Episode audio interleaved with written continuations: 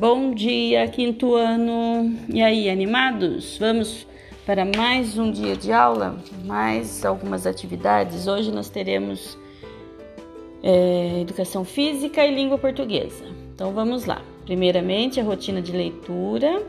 Quem matou o Saci?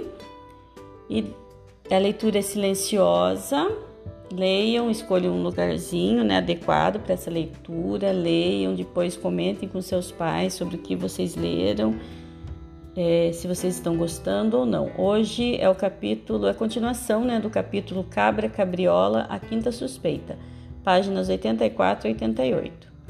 Na educação física é com o professor Carlos, né? Ele vai trabalhar com vocês hoje ginástica geral.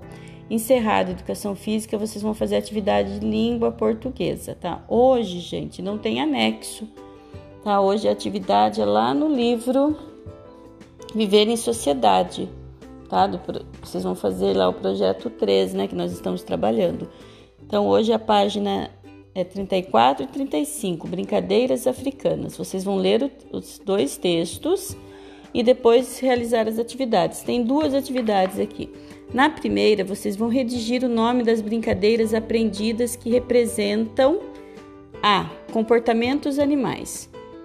Das, quais brincadeiras ou qual brincadeira que tem comportamentos animais? Aí você vai colocar o nome da brincadeira ali. Então, para isso você tem que ler a brincadeira, tem que entender, né?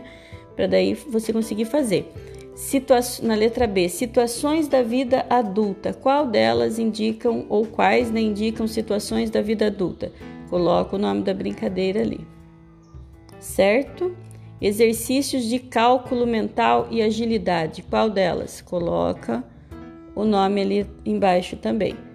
Na número 2, você já brincou de alguma dessas brincadeiras? Sim ou não? Conhece alguma que tenha características parecidas? Sim, já brinquei. É, ou então, não, eu não brinquei, mas conheço uma que tem uma que é parecida e coloca o nome, tá bom, gente? Você pode até explicar por que, que ela é parecida também nessa resposta, tudo bem? Então, uma resposta em forma de texto, bem escrita, tá? Bem elaborada. Comecem sempre as respostas com letra maiúscula, coloquem ponto final e façam a revisão de tudo aquilo que vocês escreveram para ver se não tem nada escrito errado ou se realmente você escreveu aquilo que você tinha planejado. Tudo bem? Qualquer dúvida, estou à disposição. Uma boa aula, fiquem com Deus.